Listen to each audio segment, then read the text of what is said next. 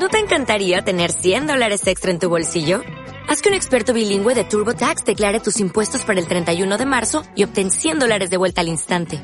Porque no importa cuáles hayan sido tus logros del año pasado, TurboTax hace que cuenten. Obtén 100 dólares de vuelta y tus impuestos con 100% de precisión. Solo con Intuit TurboTax. Debes declarar para el 31 de marzo. Crédito solo aplicable al costo de la presentación federal con TurboTax Full Service. Oferta sujeta a cambios o cancelación en cualquier momento.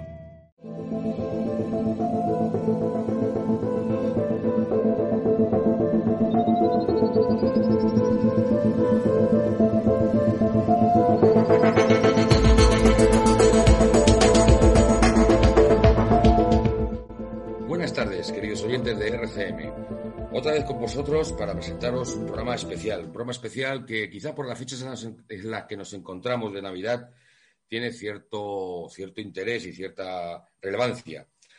Vamos a hacer un programa especial sobre los servicios sociales. Eh, esos servicios eh, tan fundamentales en una sociedad democrática y que hoy estamos viendo estos días que con la pandemia que tenemos a vueltas son muy cada vez más importantes.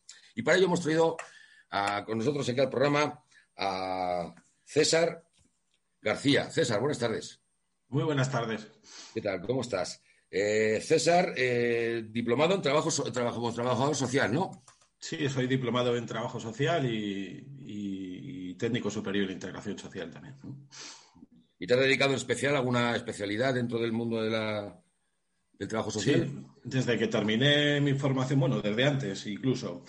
Siempre me he dedicado al ámbito de la discapacidad y de, la atención a menores, menores en centro en la red, mediante la red de centros de menores de la Comunidad de Madrid, en el País Vasco, y eso, siempre en esos ámbitos. Aunque bueno, trabajando en, lo que yo he trabajado siempre tocas todos los colectivos, todo tipo de problemáticas, pero principalmente en eso.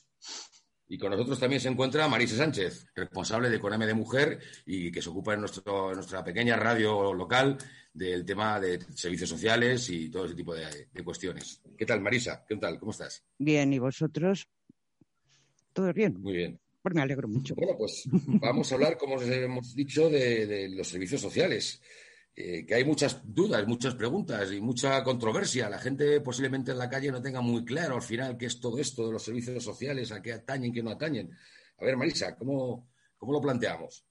Bueno, pues hay que considerarlos, eh, o consideramos a los servicios sociales como uno de los pilares de nuestra sociedad, junto con la sanidad, la educación, la cultura, mm, etcétera, etcétera.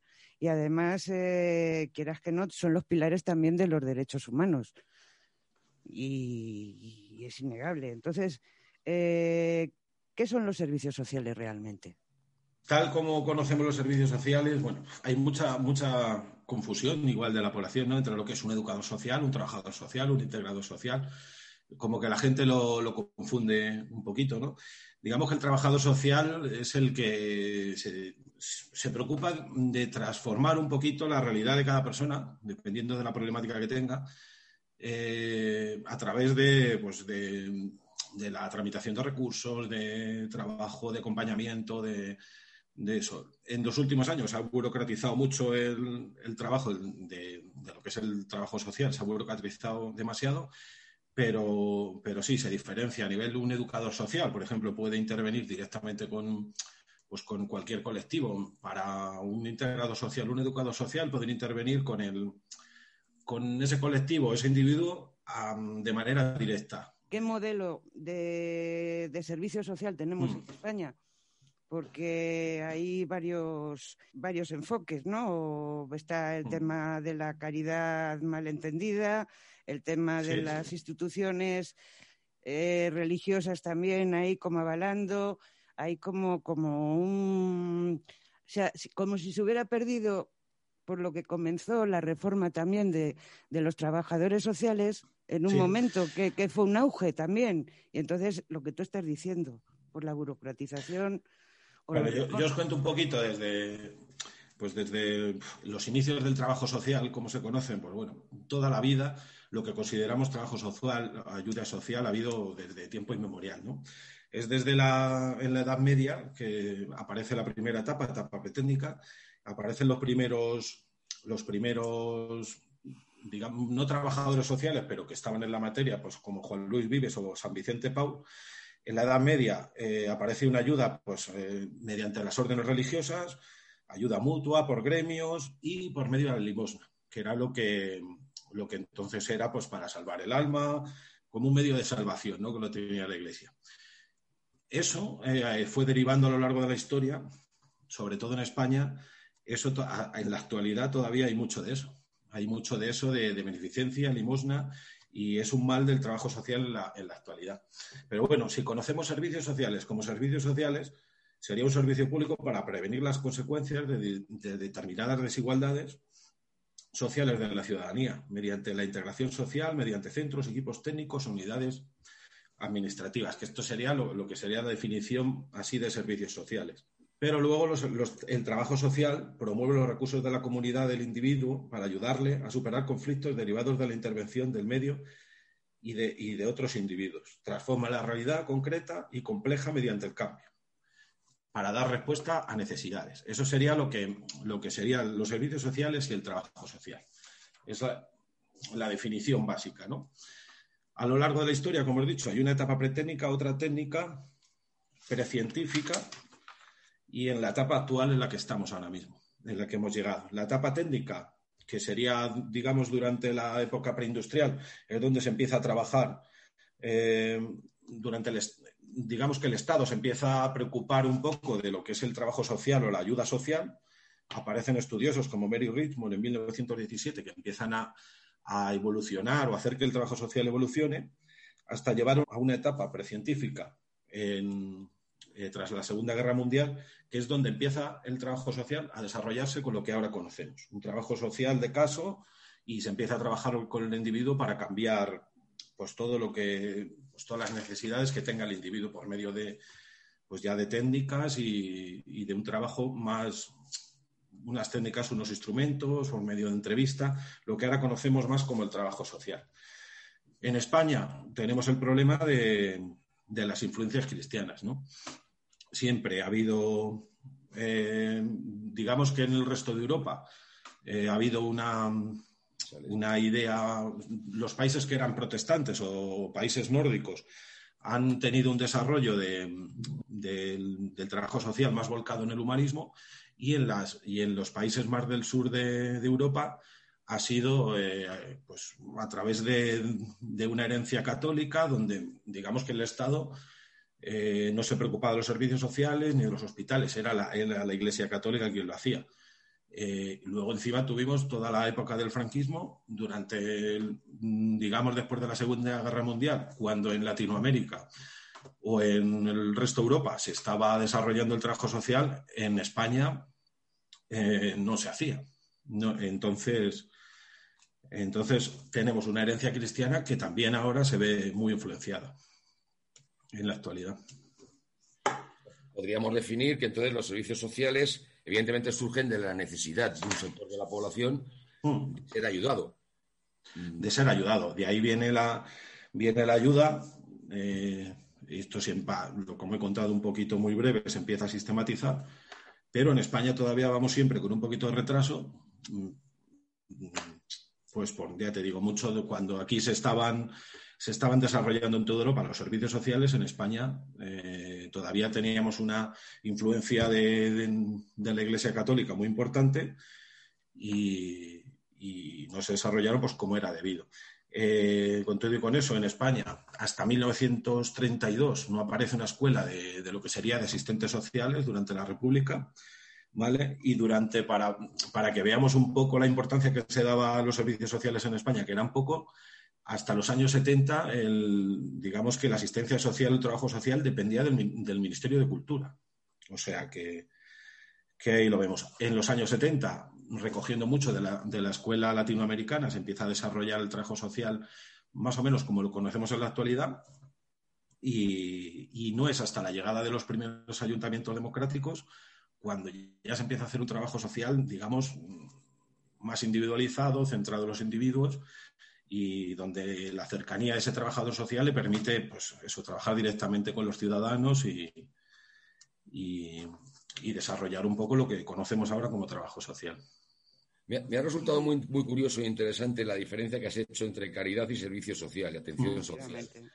Eh, evidentemente, las referencias que estás haciendo históricas, eh, vámonos a la, de, la Edad Media hasta nuestra actualidad, las primeras personas o, grupo que se interesó por ello fueron eh, fue la religión, fue la Iglesia Católica, el sector eclesiástico el que empezó a hacer pues, hospitales, atención a a, dar de comer al ambiente, etcétera. Y, y, tú crees que ahora todavía tenemos esos planteamientos, porque haces esa referencia constante al tema de la iglesia, esos planteamientos todavía de caridad a la hora del servicio social? Sí, totalmente. O incluso la iglesia ya empieza a asumir de otra manera, porque evidentemente es un hecho real que tenemos una serie de colectivos dentro de, de la iglesia católica en este país que se dedican un poco a esto, ¿no? no quiero mencionar nada en concreto para no dejarme, pero por ejemplo, Caritas se dedica a la ayuda. Eh, pero imagino que el, sector del servicio social, la profesión ya como atención, va más allá que simplemente esa ayuda. A ver, el, trabajo social tendría que ir más allá. Digamos que el, trabajo social es una profesión transformadora del individuo, ¿no? Pero aquí tenemos, eh, ya te digo, tenemos el trabajo social o la ayuda vinculado a la Iglesia Católica. después, con el régimen franquista, continuamos de la misma manera. Viendo esta cultura también podemos ver la feminización de la, de la profesión que no, que no, ocurre en otros países. Por ejemplo, en España la mayoría de los trabajadores sociales, bueno, de hecho se le, todo el mundo llama la trabajadora social. La feminización de la profesión porque se ve como una, pues como una cosa poco importante y donde las mujeres, como desarrollaban esa labor de ayuda, eh, pues tenían que ser, tenían que ser mujeres también un poco eh, heredado un poco de, la Iglesia, ¿no? del, sistema este católico.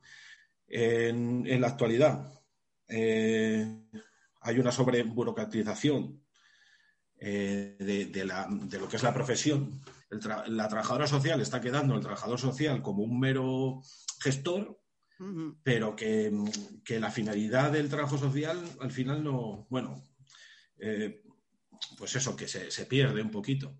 Ahora mismo estamos desviando el dinero a Cáritas, por ejemplo. El trabajador social o la trabajadora social en su centro em, gestiona, interviene con la persona y le deriva a, a Cáritas, por ejemplo.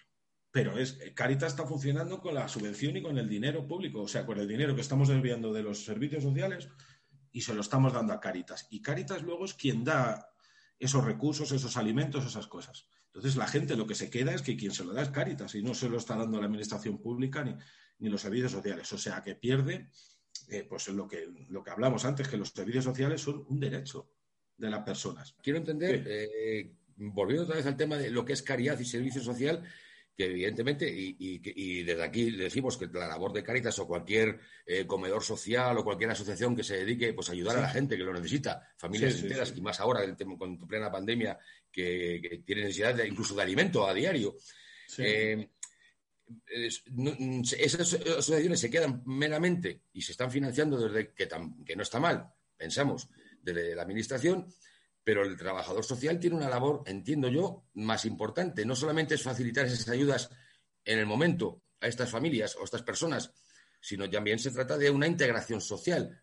Claro, digamos que el, trabajador social. A estos ciudadanos a, la sociedad, porque se han sentido, han quedado por las situaciones que sean marginados. Y el trabajador social tiene esa labor añadida. Una cosa es la caridad, que es ayuda en el momento, que está muy bien, que es necesaria, que en el momento hay que darse a servicio, que está bien, pensamos que está bien que el Estado, la Administración, eh, facilite medios a estas eh, organizaciones eh, públicas o privadas que ayudan a la gente, pero que el trabajo social va más allá, que es el, volver a recuperar a esas personas que están marginadas socialmente, a recuperarlas para la sociedad, es decir, facilitarles su reingreso al sistema, a la sociedad en la que vivimos.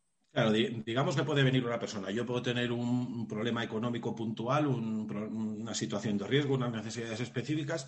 Yo acudo a mi trabajador social o trabajadora social y, le, voy a pedir ayuda. Eh, ahora mismo el trabajador social o la trabajadora social, eh, cuando tú llegas, es un mero gestor digamos, mira, ve las, los recursos que tiene a su disposición te dice los recursos que tiene y te deriva a lo que la persona cree o el profesional cree que te puede venir mejor o peor, ¿no? Eh, ahora mismo, lo que estaba contando, estamos desviando dinero público para que, para que otras eh, asociaciones, digamos Cáritas, digamos cualquier tipo de congregación religiosa. Sí, Cruz Roja, a lo mejor en otros.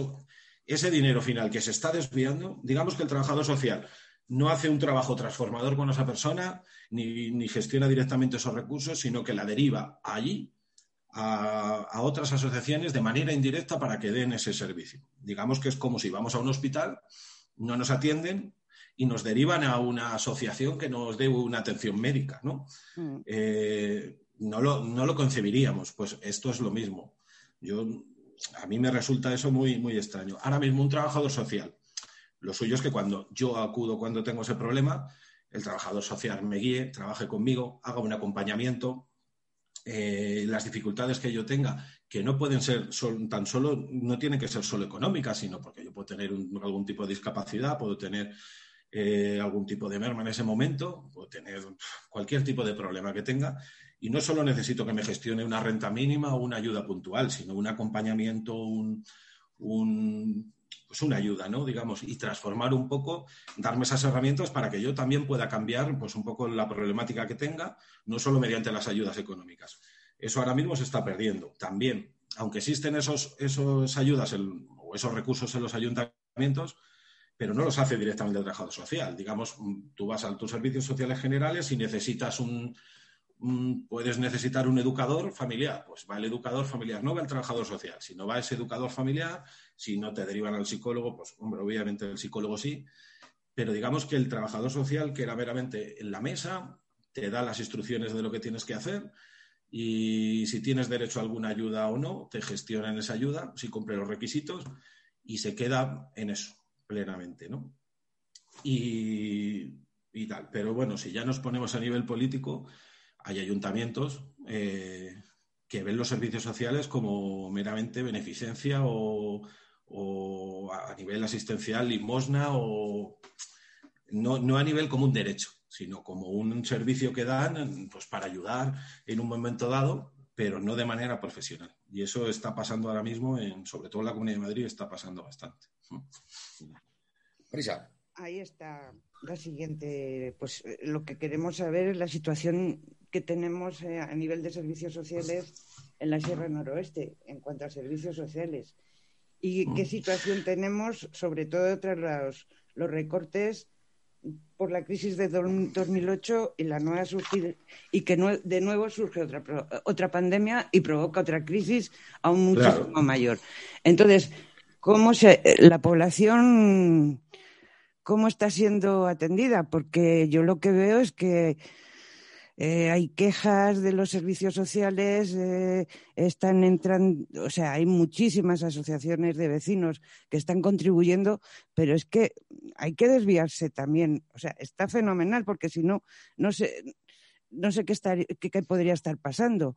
Pero esos son eh, trocitos de esparadra porque se va poniendo en una herida son las instituciones realmente, las instituciones públicas, las que tienen que, que, llevar todo ese, ese eh, viaje, por así decir, desde que la persona acude y eh, por lo que tú has dicho, no solamente por una un problema puntual eh, pues de, necesitar pues comida y tal, sino para, para cualquier tipo de problema, porque no solamente el trabajo social se dedica ayudar, a ser un facilitador, como entiende mucha gente. ¿O no piensas tú que, que, os confunden con los facilitadores?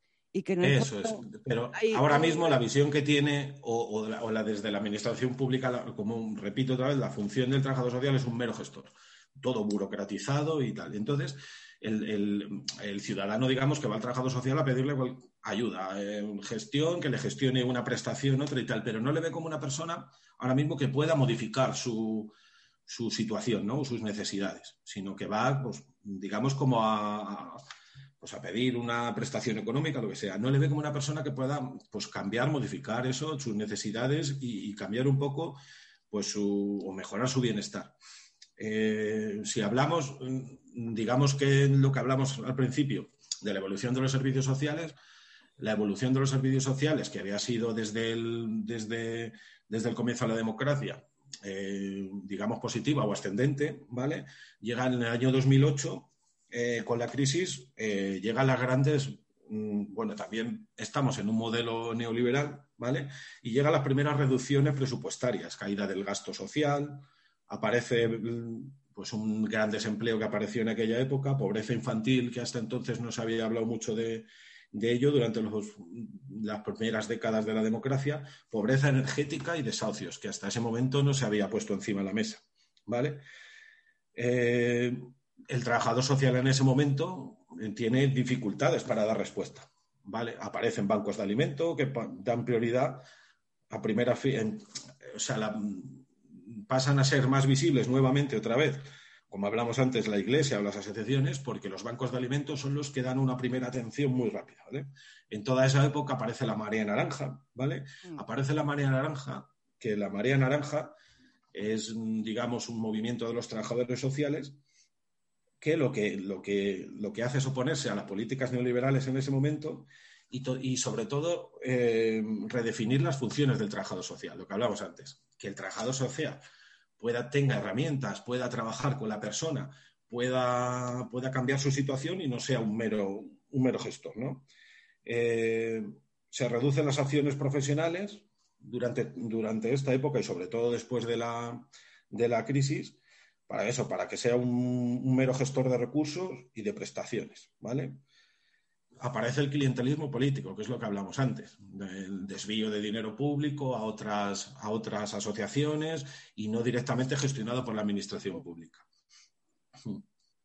Y, esto es una problemática, pues eso, muy pues, grande en el trabajo social, pues eso, que es eh, tenemos poca capacidad ahora mismo de, de modificar. Yo no he trabajado directamente en, la, en los servicios sociales generales o primarios, pero bueno, los conozco de sobra porque he hecho prácticas, he trabajado.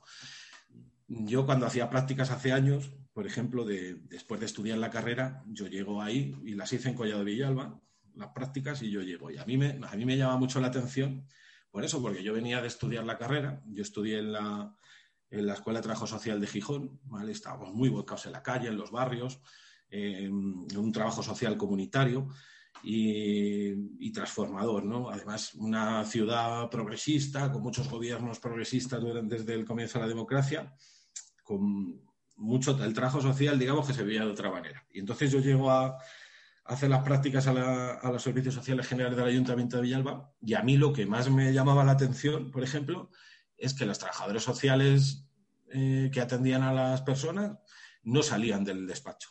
¿vale? Esos no salían del despacho. Había un caso de que había de riesgo de pues, algún menor en riesgo, lo que sea, y los trabajadores sociales no iban a la casa a ver qué pasaba allí, sino simplemente con los informes policiales o una entrevista con los afectados en, la, oficina, les valía. Entonces, eso a mí me, chocaba mucho cuando llegué a, a verlo.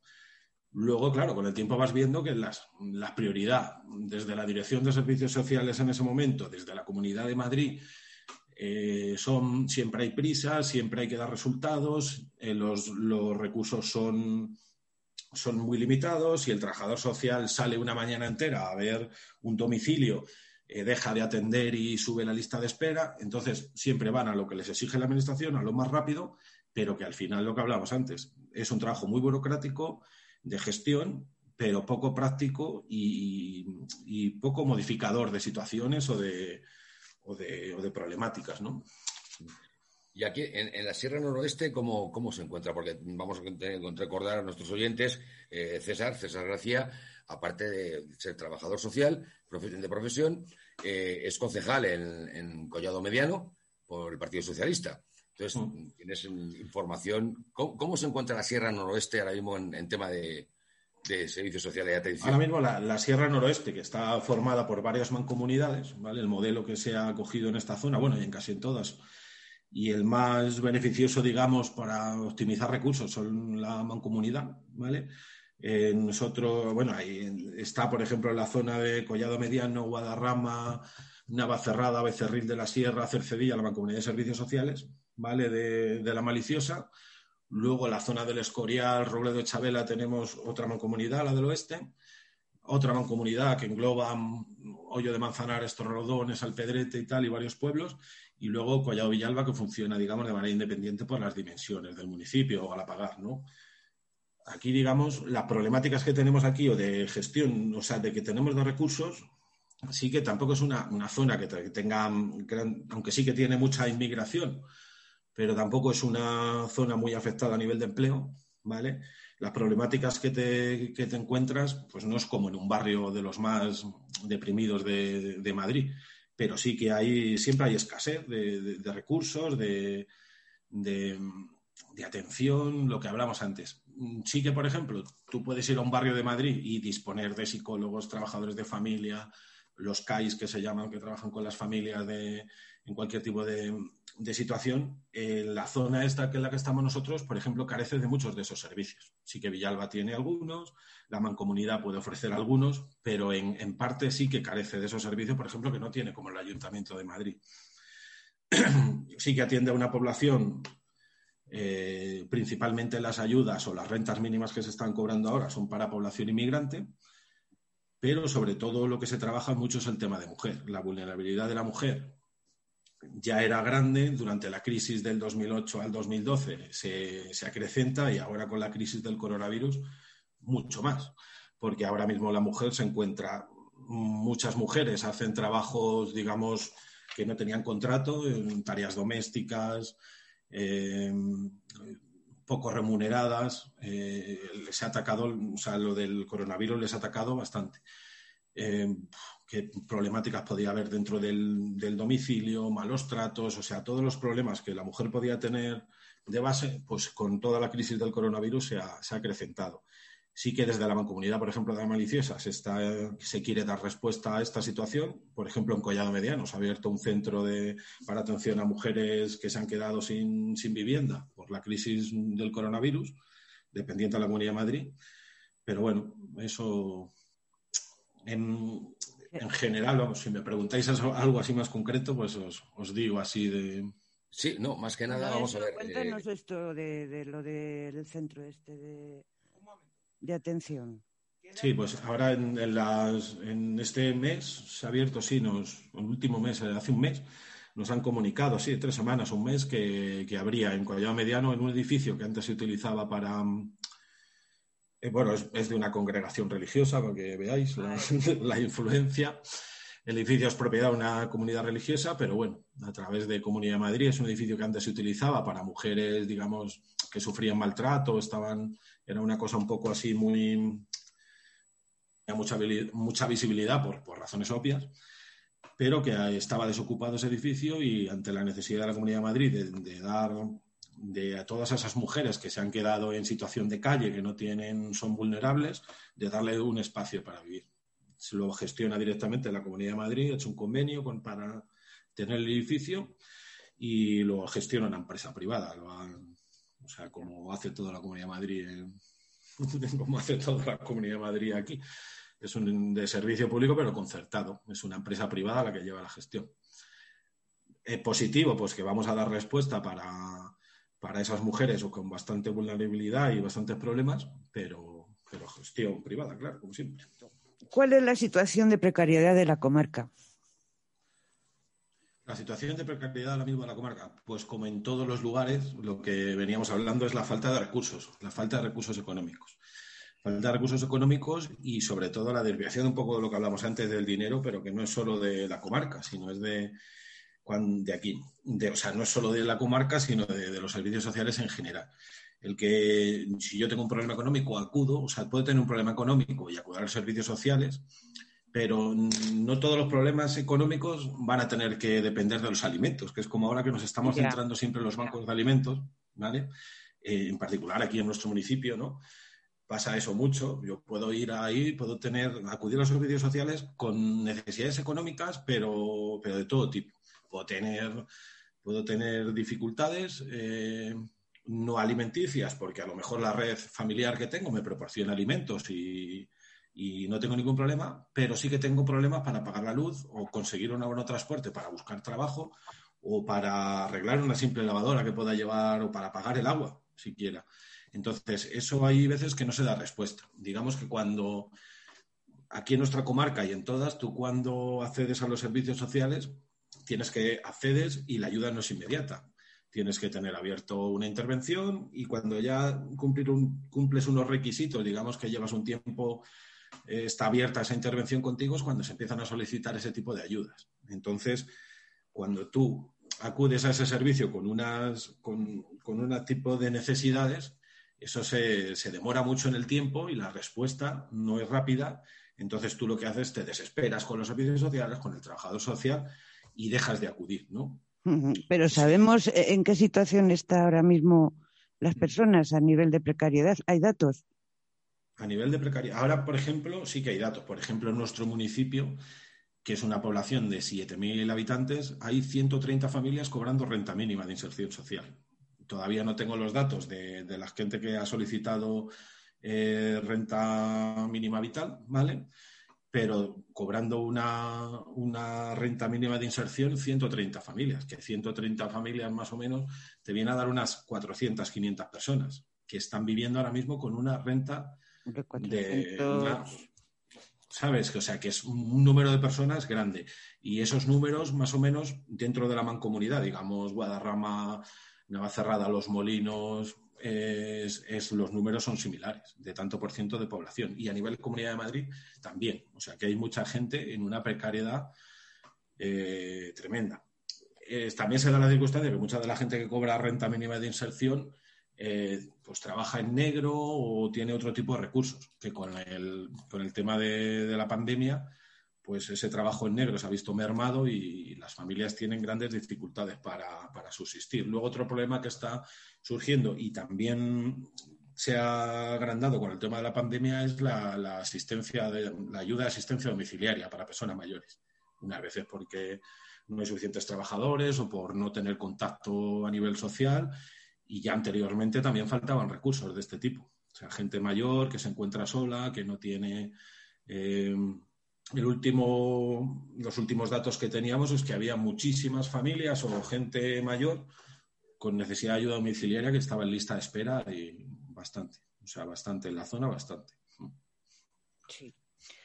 ¿Y cuál es la situación habitacional de la zona ahora mismo? Porque parece ser que, por ejemplo, en Villalba hay 200 personas que están durmiendo en la calle, mm. que son unas cuantas. Pero aquí no conocemos nada.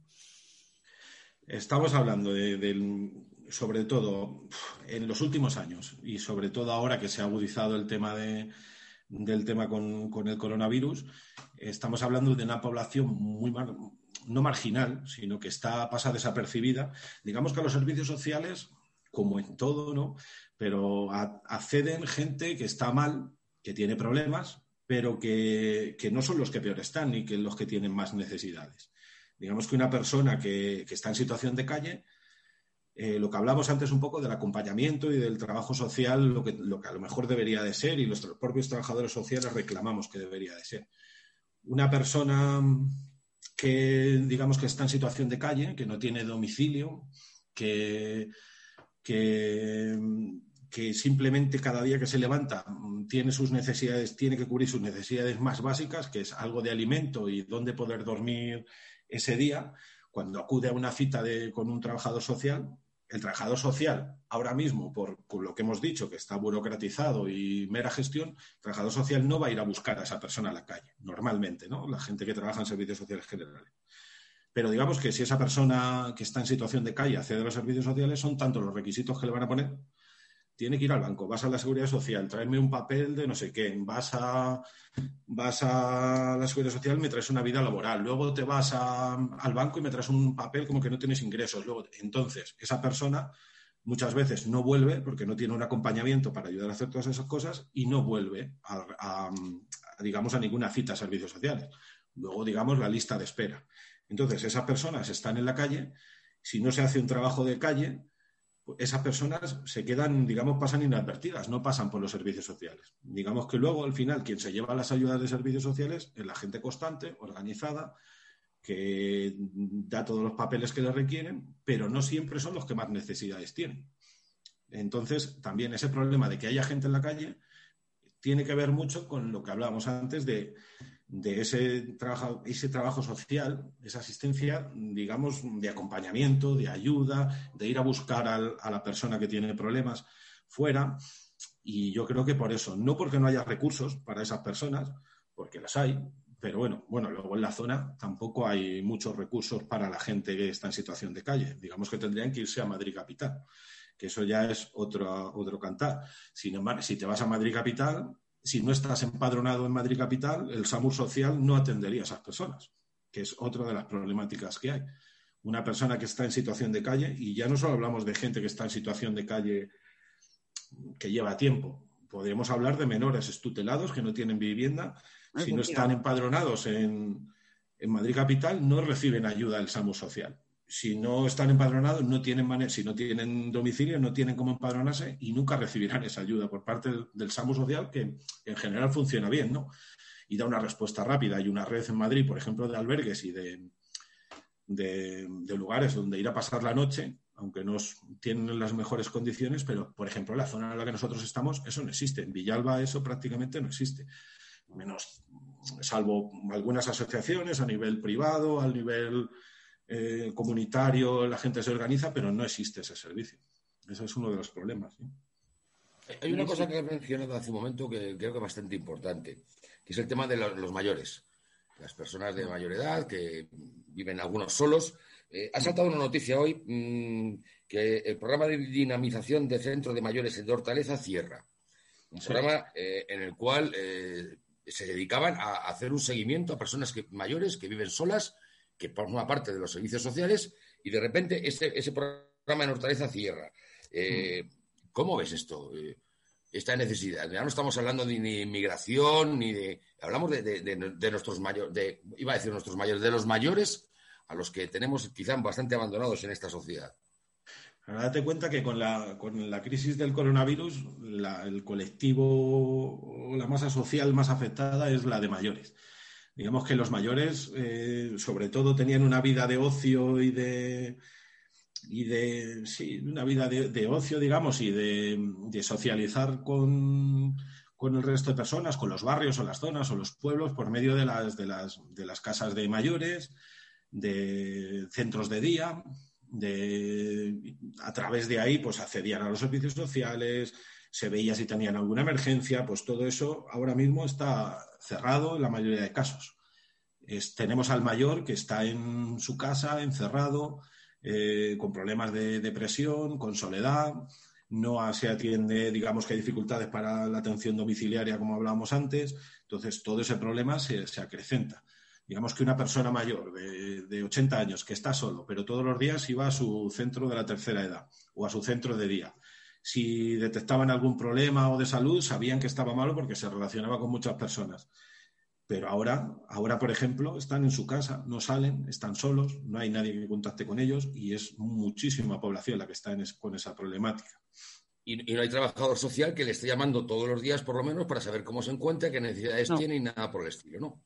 Sí, hay algunos servicios específicos, o esa atención domiciliaria, pueden contactar con ellos, pero, pero no es lo mismo, claro. No es lo mismo que estés en tu casa solo. Además, hay a mayores que les cuesta, que no quieren perder su independencia, que por eso esos lugares donde ellos acudían con normalidad, las personas mayores acuden con normalidad, eran pues, sitios para detectar ese tipo de problemas, para intervenir con ellos, para, para trabajar. Pero sí, hay programas y trabajadores sociales. Luego ya también depende pues, del lo que hablamos antes, de la, de la, del tiempo que disponga el trabajador social de la zona o no, que a esa persona se le esté llevando una intervención o no, que esté dentro de la red, digamos, de la atención primaria de servicios sociales o no.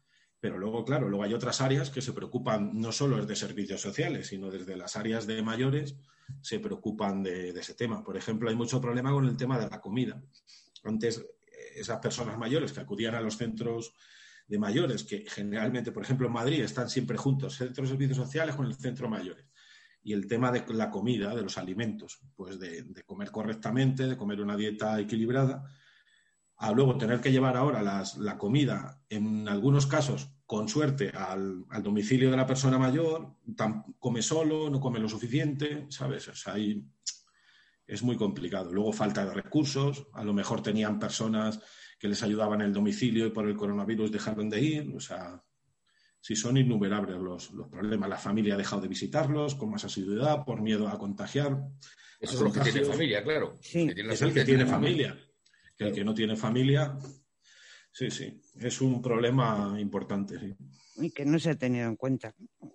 Hmm, Esto se, venía, se veía venir. Se, veía venir. Que y luego se está hablando mucho de las residencias, porque todavía los mayores que están en las residencias están teniendo la atención, pero las personas que se encuentran solas en su domicilio, que son muy mayores, que tenían esa ayuda domiciliaria, que la han perdido, que socializaban en el centro de mayores, que ya no van, pues están fastidiados. De hecho, el aumento de, de problemas de salud y de fallecimientos en esta Sí, porque... En estas condiciones que son muchos, sí. Bueno, ahí parece que hay un problema con los ocupas muy grande, ¿no? Porque incluso hay, hay municipios que, han, que su grupo de gobierno ha hecho mociones para, vamos, ha presentado mociones por el tema del problema ocupa. Entonces, eh, eh, es que yo creo que se está confundiendo también aquí a la población y que los ocupas, mm, hay una cosa que son ocupas de los que te entran en casa y ya no salen en no sé cuánto, y luego son pues, los ocupas de la nave de Badalona, del EPE, de, o sea, mm, los que además luego salen ardiendo.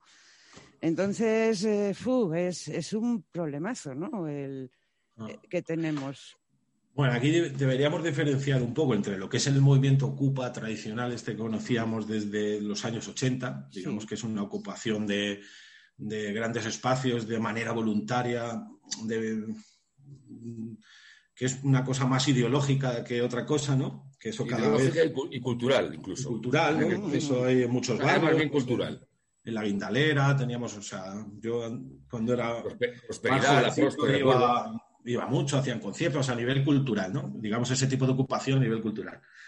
Luego, digamos que tenemos esta, lo que ahora mal llamamos ocupación de, viviendas de particulares, lo que sea, que yo le llamaría usurpación de vivienda, porque eso no, no es ocupación, es usurpación de vivienda. Hay que, hay que diferenciar entre ocupación y usurpación. Cuando tú usurpas una vivienda, no es lo mismo que el movimiento de ocupación, ¿no?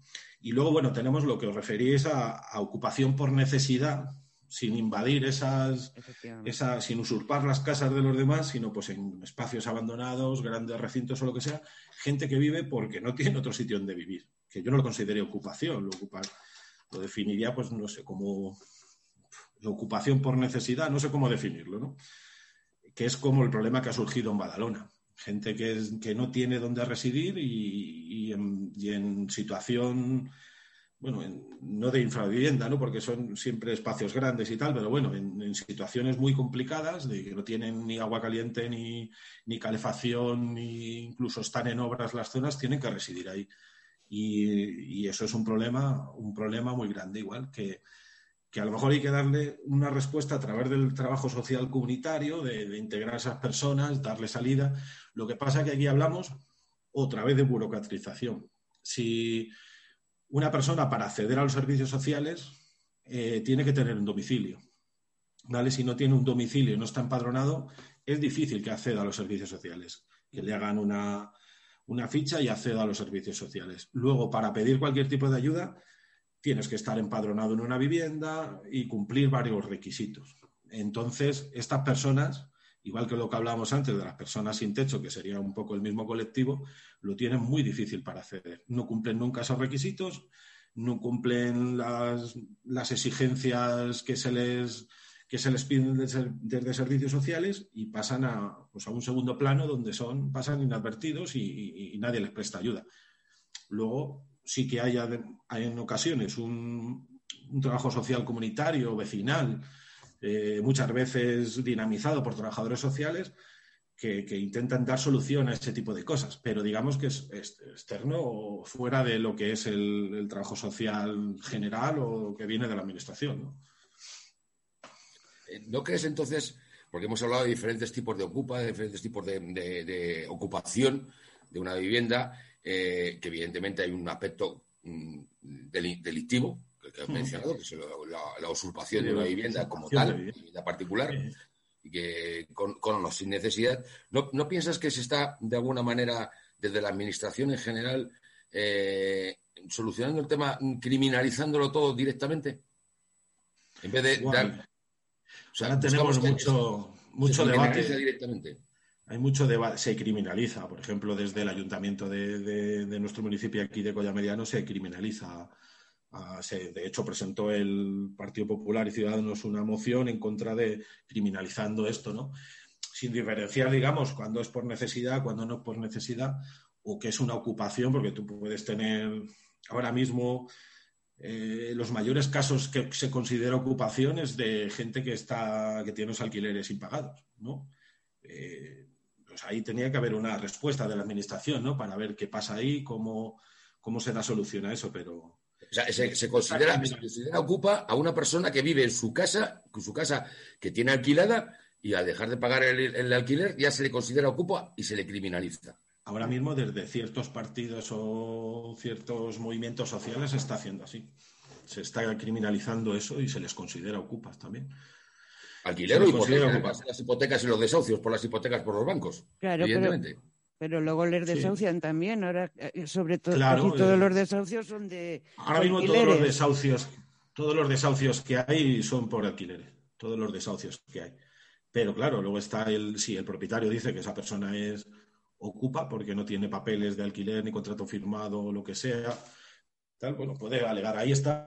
Ahora hay mucho debate, ¿no? Con la nueva ley que va a sacar el gobierno de PSOE y Podemos, de, pues de, proteger un poco algunas, algunas circunstancias de este tipo y está creando mucha polémica. Claro, la, gente más conservadora de, derecha pues está metiendo mucha presión con esto y sobre todo metiendo mucha, mucho miedo a la gente mucho miedo a la gente con que te vas a ir de tu casa y te van a ocupar la casa, te vas a ir a...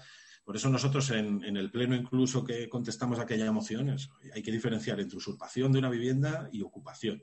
Y, o necesidad económica por alquiler, lo que sea. Hay que diferenciarlo y no se puede asustar a la gente. Nosotros en la comarca, en la comarca o en toda la zona de la sierra, no hay un gran problema de lo que se conoce o dicen coloquialmente como ocupación. Son casos muy aislados, muy aislados. Nomás podemos ir al, a las zonas de algunos barrios de Madrid, donde, bueno, sí que hay pisos, promociones de vivienda abandonada que son de bancos que, que se meten, usurpan esas viviendas, se pueden meter ahí porque por medio de mafias realquilan realquileres, lo que sea. Pero aquí en la, zona nuestra, ese, ese, problema es muy, muy, muy, muy, muy pequeño, muy pequeño. Y se está criminalizando, se quiere criminalizar.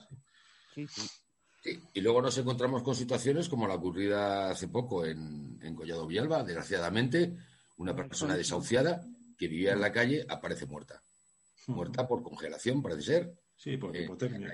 Eh, la, administración ahora mismo es mm, criminalizo, echo a la gente a la calle, mm, no la doy opciones, le complico mucho las opciones para poder pedir esa ayuda social Incluso llegamos a situaciones como la que recientemente, no sé si ha salido hoy o ayer, salió la información de que el, ayuntamiento de Alicante. va a decretar eh, la mendicidad en la calle como un delito con multas de hasta 1.500 euros. Eh, mm, si alguien está en la calle, no por gusto, ¿cómo van a cobrarle 1.500 eh, euros a alguien que no tiene ni vivienda? Es, es un gran absurdo o sea, eh, estamos llegando a una situación realmente esperpéntica.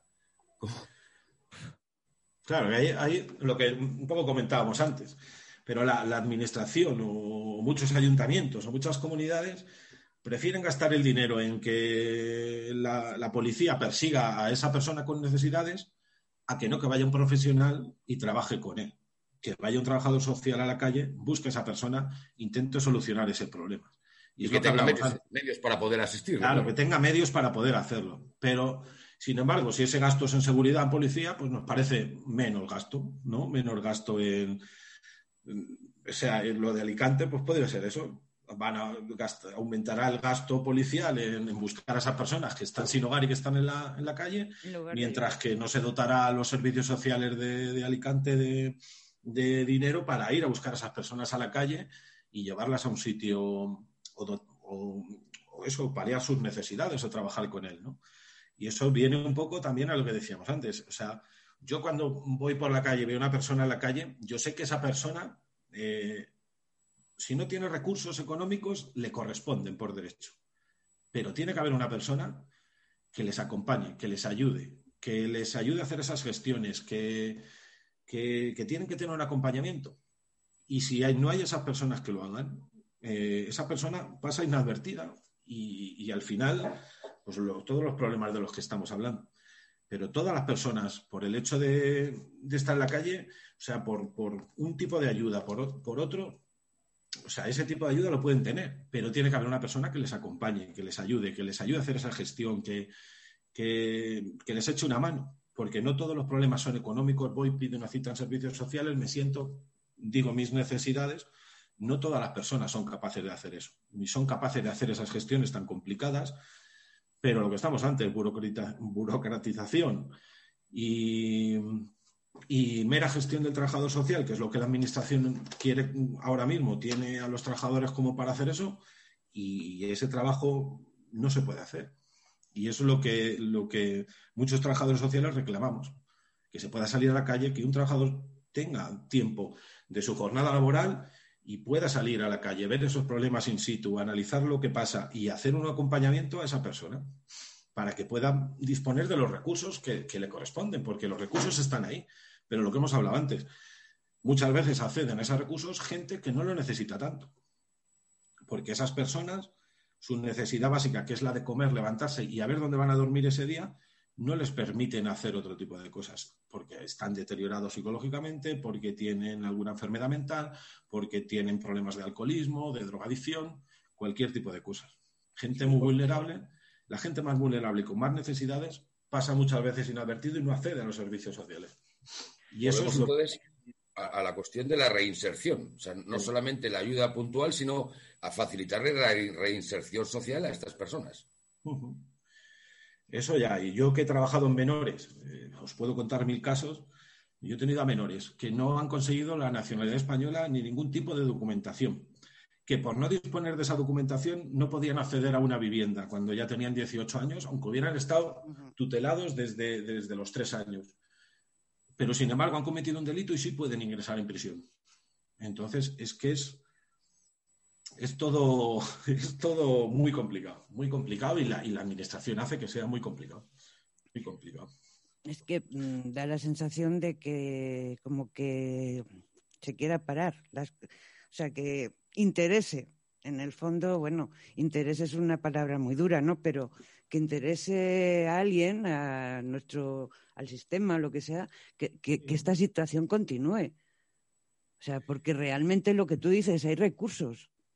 Hay recursos. hay recursos. sobre la mesa. Hay leyes que lo amparan. Hay, y hay medios incluso, pero no se utilizan adecuadamente. No se utilizan adecuadamente. O sea, y yo siempre pongo el ejemplo de, a nivel médico. Si, si tú tienes un problema médico, estás tirado en la calle, cualquier persona va a detectar que tú necesitas un médico, te van a llevar al hospital, te van a atender adecuadamente y te van a, te van a tratar. Pero si te ven, por lo que decíamos, durmiendo debajo de un puente, durmiendo en una nave industrial, ¿quién va allí a ver qué problema tienes? Pero ¿no te parece que eso es estigmatizar? Porque, vale, que sí, que tenemos la, imagen antigua de los de, pues de, estas personas vulnerables, enfermos mentales, eh, drogadicciones, etcétera. Y, pero en cambio, es que ha cambiado la situación. O sea, ya hay personas que han perdido sus puestos de trabajo, que, se han visto, pues claro, una terrible mala racha y se ven en, situación de calle. Son tan precarios que incluso tienen trabajo, como pueden ser muchos trabajadores de Amazon, pero que se ven, eh, se ven forzados a vivir en la calle. Y quizá yo voy a sacar otra vez el tema de la mujer, pero ¿quién dentro de la población de calle, quién es la más vulnerable? A ver. La, mujer es siempre la más vulnerable de cualquier colectivo que tenga problemas. Eso no tiene, no tiene. Si es menor, eh, una, una, chica que es menor o que una chica es tutelada, que tenga 18 años con algún tipo de discapacidad o de problemas que haya tenido, eh, pues siempre es, sobre todo es víctima de redes de prostitución, de, de, abusos, de cualquier tipo de cosas. Pero la mujer siempre, cual sea el colectivo y sea la problemática que sea, siempre es más vulnerable que el hombre. Y eso es una cosa que tenemos que paliar y que nos queda mucho trabajo por hacer y que ahora los debates de, igualdad pues, pues se han puesto sobre la mesa y, todo lo que pensábamos que habíamos avanzado o que estábamos avanzando o que, o que no parábamos de avanzar, ahora hemos retrocedido. Y, hay que estar alerta con eso, hay que estar alerta con eso. Pero el, ahora lo hemos visto, como, explicaba antes con el, con, la, con el coronavirus y la pandemia, eh, no ha afectado igual al hombre que a la mujer. Y, la mujer hace más trabajos de, en negro, digamos, de trabajo sin contrato, de vulnerabilidad en el domicilio, a la hora de, los salarios, a la hora de cobrar prestaciones, ha cobrado menos prestaciones porque el salario era más bajo. O sea, se ha visto mucho más vulnerable que el hombre en esta, en esta pandemia. Y, otra vez sale a la luz, igual que en la crisis de hace unos años, y, y sigue pasando, sí. Sí, sí. Y además también en el tema de los mayores que hemos hablado antes. Hmm. Eh, la, esperanza de vida en la mujer es más alta. Claro, siempre hay más mujeres mayores que, hombres. mujeres mayores que están sufriendo la situación también de soledad y de, pues bueno, pues que puede ser la cuarta ola. Los problemas mentales que van a surgir también de, de todo esto. Y que las mujeres están solas, tienen más precariedad. Todas las mujeres mayores que generalmente no han tenido un trabajo remunerado, Mm. Cuando si vive un hombre solo o una mujer, el hombre normalmente ha trabajado toda la vida, un hombre de 70, 80 años ha trabajado toda la vida, tiene una mejor pensión, digamos, las mujeres, que muchas han trabajado mucho, pero no de manera remunerada o con sus contratos, han heredado esa del marido fallecido esa, esa pensión, tienen mucho, o sea, menos dinero, o sea, en general un hombre mayor solo comparado con una mujer sola, tiene mucho más, más poder económico que, una mujer sola. Y eso también hay que tenerlo en cuenta. Y en la pandemia, y para las mujeres mayores que necesitan ayuda domiciliaria, que necesitan una serie de recursos, también se están viendo perjudicadas. O sea que, ¿cuántos son los derechos humanos que son pisoteados todos los días y que nadie se sonroja? pues muchos, son muchos pero en todos los colectivos. Si vamos analizando colectivo por colectivo, el tema de menores, que yo he trabajado y lo conozco a la, perfección, eh, tenemos menores que han sido tutelados durante toda su vida, 10 años, 12 años, 15 años, y sin embargo, cuando tienen 18 años, no tienen ningún tipo de recurso. Se les deja en la calle, eh, no tienen a lo mejor formación suficiente como todavía para desempeñar una profesión, no tienen vivienda, cobran a lo mejor algo que les ha quedado de, pues, del poco dinero que tenían o, lo que sea que se les ha ido ahí guardando, pero porque ayudas y prestaciones no pueden tener renta mínima. Una persona que está tutelado sí que excepcionalmente puede cobrar una renta mínima, pero claro, 400 euros no te da para alquilar una vivienda y llevar una vida medio normal.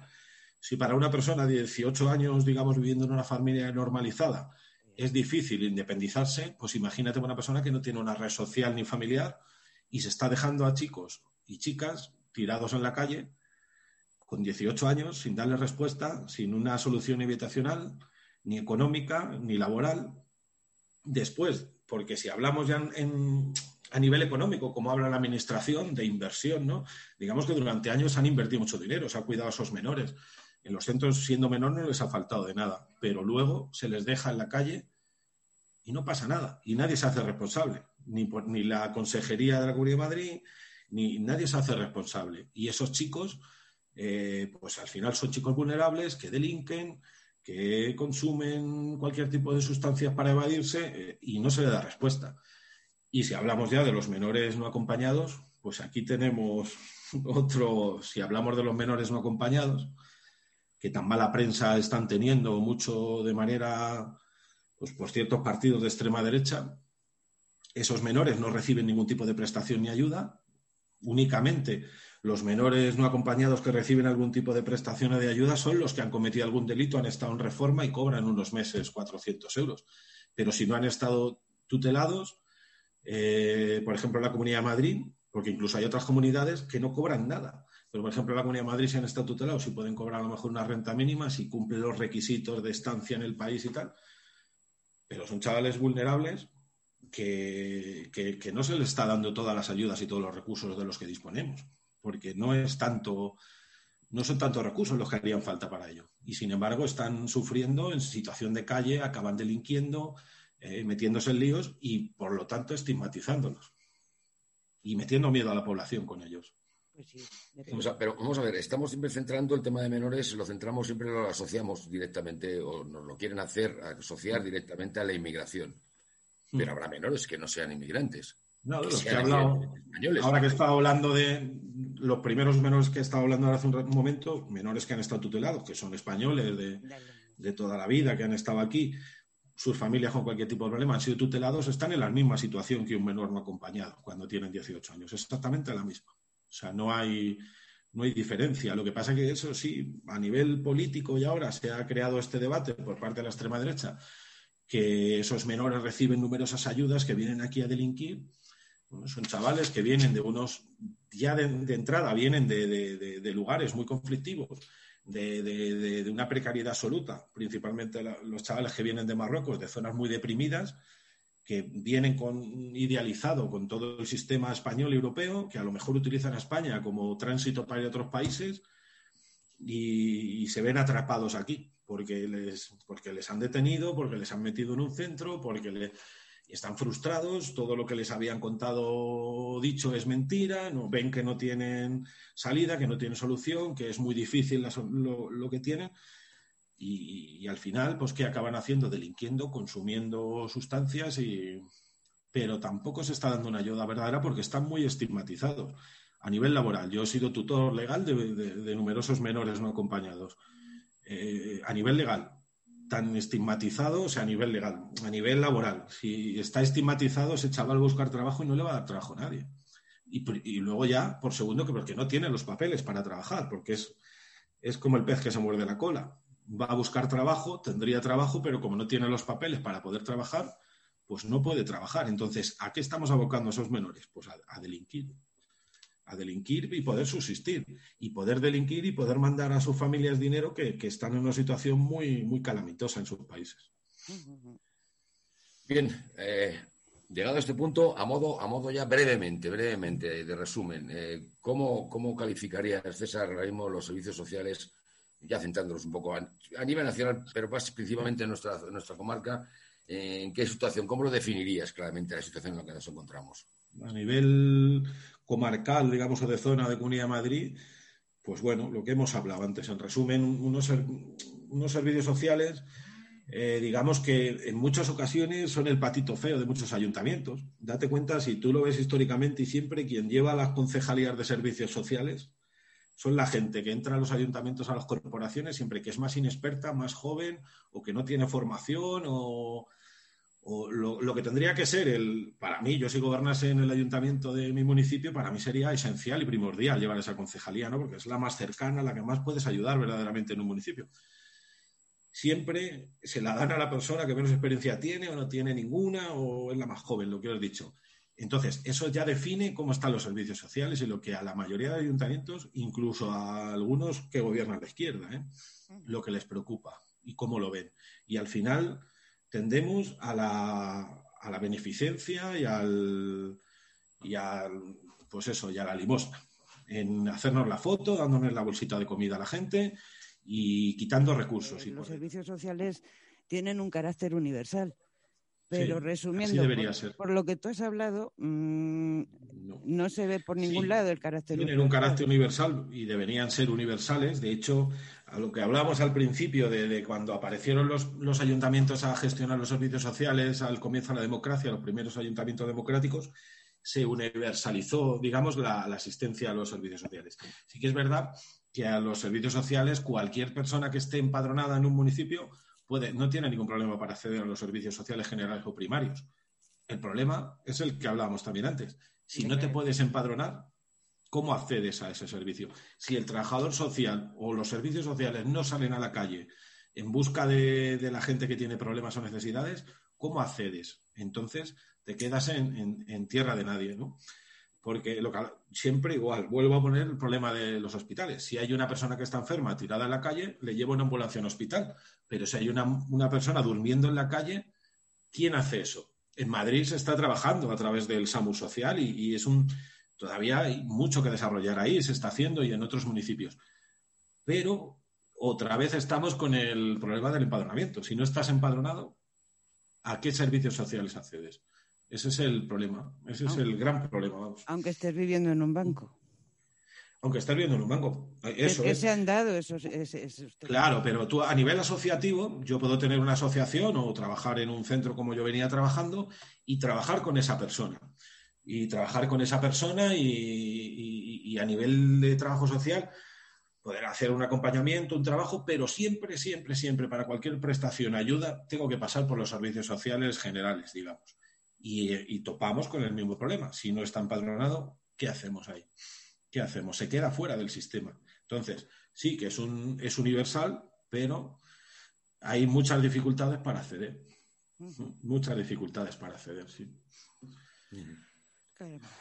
Bien, pues eh, muchos asuntos planteados sobre la mesa, eh, muchas cuestiones que algunas habrá que desarrollar posteriormente en un futuro. A modo, a modo de resumen, así brevemente, César, eh, ¿cómo analizarías ahora mismo la situación actual de los servicios sociales y la asistencia social en, nuestra comarca, en nuestra, zona?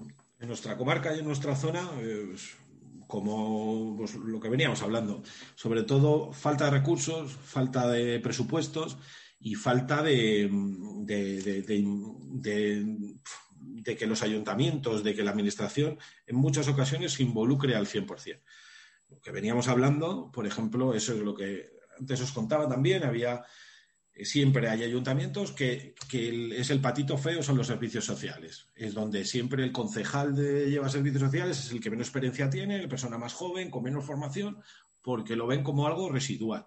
Y eso, aunque en muchos ayuntamientos va cambiando, es uno de los grandes problemas. Si los ayuntamientos, que son los los, digamos, los, principales partícipes de que los servicios sociales generales se desarrollen no se lo toman en serio, eh, pues es, apaga y vámonos. Hablamos antes, puede ser la beneficencia vuelve a entrar aquí. Si el, político de turno mm, se hace una foto regalando, o sea, repartiendo alimentos y, y, dando una ayuda a una asociación casi siempre católica, en este, en este caso, pero luego por detrás eh, te recorta un 10% el presupuesto en servicios sociales. Entonces, porque dice que como ya ha repartido alimentos, eh, ¿para qué va a dar otro tipo de servicios si ya tienen todas sus necesidades cubiertas? Pero lo que hablamos antes, no es, los alimentos no son todos los servicios sociales, es una parte. Entonces, yo lo definiría eso como falta de, eso, libertad y tiempo para el trabajador social pueda desarrollar su profesión, tener las herramientas adecuadas y sobre todo el presupuesto necesario para poder dar todo tipo de prestaciones y ayudas que, la gente necesita. Como siempre, pues, pues eso, falta desarrollarse todavía la profesión y los servicios sociales y que no sean el patito feo de cada ayuntamiento, sino el, como la, herramienta principal para, para, mejorar la vida de los ciudadanos en cada municipio, ¿no? Así lo defino yo un poco, ¿no? Falta mucho por hacer y hay muchos temas que nos hemos dejado. Ahora las tarjetas de alimentos que son ha creado mucha polémica en el Ayuntamiento de Madrid, ley de dependencia, porque lo que hablamos antes también, escrito, por escrito lo tenemos todo. Tú te lees una ley de servicios sociales y es como la Constitución, refleja todo y dices, es fabuloso, o, dependencia, pero si luego dependencia no se puede desarrollar, si te tardan en valorarte un mínimo seis meses, pero luego tardan ocho, te valoran las necesidades que tienes, pero luego hay una lista de espera que no te las dan, entonces por escrito lo tenemos todo muy bonito, pero luego a la hora de la verdad eh, no se desarrolla. No, se desarrolla como se tendría que desarrollar. Problemas que está habiendo ahora mismo que también nos quedan por hablar, pues el problema de la convivencia entre la renta mínima de inserción en la Comunidad de Madrid y la nueva renta mínima vital, los problemas que está habiendo, a la gente le están quitando becas de comedor, ayuda a los chavales, de todo, porque porque no contempla la Comunidad de Madrid que el que recibe esa ayuda tenga las ayudas que antes percibía o tenía cuando cobraba la renta mínima. O sea, hay muchos temas que nos quedan, que nos quedan por ver. Si hablamos de la red de centros de menores y todos los problemas que está habiendo en la Comunidad de Madrid, tema de residencias que volvemos otra vez a la carga, eh, o sea, hay muchísimos temas y muchísimos colectivos de los que no hemos hablado, podríamos hablar, desde, desde alcoholismo, drogadicción hasta gente con discapacidad, los ayuntamientos y esa posibilidad de que hagan todo accesible. O sea, tenemos trabajo por hacer y tienen que dejar a los trabajadores sociales, darles herramientas y dejarles funcionar. Y dejar que los servicios sociales se desarrollen como, como, a todos nos gustaría, ¿no? Como es un derecho de todos, que es que es un derecho. Un derecho, como, como ha dicho la compañera al comienzo de la, de la entrevista. Es un derecho y lo tenemos que exigir como ciudadanos. Sí, Marisa. Pues yo por mí ya creo que, queda mucho por, lo que hablar y, que podemos quedar sin prisa pero sin pausas eh, para ir desglosando todos estos temas que, que son importantes para la vida de las personas. Porque esto no es un, un seguro de que voy a tener esta vida así lineal, sino que, o sea, de golpe y porrazo te viene una de estas y estás en la ruina o estás en la calle o estás en situación vulnerable. Por lo tanto, vamos a pensar que todos somos vulnerables, ¿no? Hmm. O que podemos, porque a, lo mejor tenemos más empatía. Hmm. Eso es. Todos en la vida vamos a necesitar, igual que necesitamos una atención sanitaria, vamos a necesitar una atención, digamos, social o de, carácter social, de una manera, de otra, de forma directa o indirecta, todo lo vamos a necesitar. Pues Bien, pues eh, muchas gracias César, muchas gracias Marisa.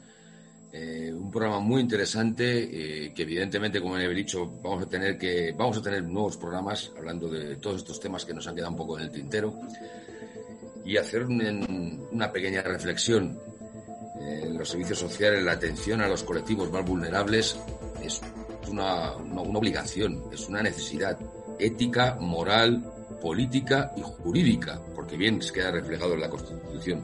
Posiblemente la salud de una sociedad democrática, la buena salud, eh, donde mayor se refleja es en, la capacidad de atender a estos colectivos vulnerables, de los que hemos estado hablando a lo largo del programa, y de dar servicio y que los servicios sociales que esta sociedad mm, disponga y tenga mm, funcionen realmente.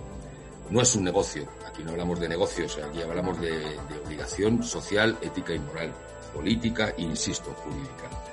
Queridos oyentes de Radio Moscovado Mediano, eh, muchas gracias por vuestra atención.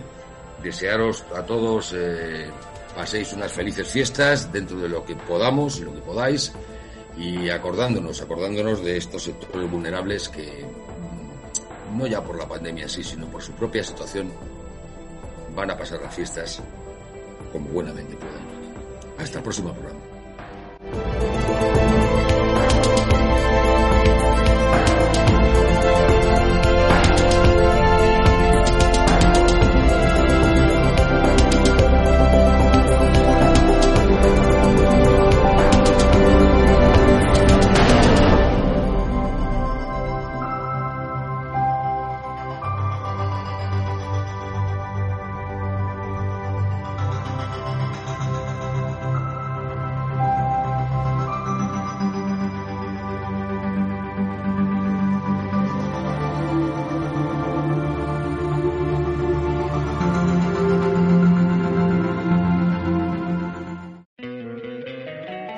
Encantaría tener 100 dólares extra en tu bolsillo? Haz que un experto bilingüe de TurboTax declare tus impuestos para el 31 de marzo y obtén 100 dólares de vuelta al instante. Porque no importa cuáles hayan sido tus logros del año pasado, TurboTax hace que cuenten. Obtén 100 dólares de vuelta y tus impuestos con 100% de precisión. Solo con Intuit TurboTax. Debes declarar para el 31 de marzo. Crédito solo aplicable al costo de la presentación federal con TurboTax Full Service. Oferta sujeta a cambios o cancelación en cualquier momento.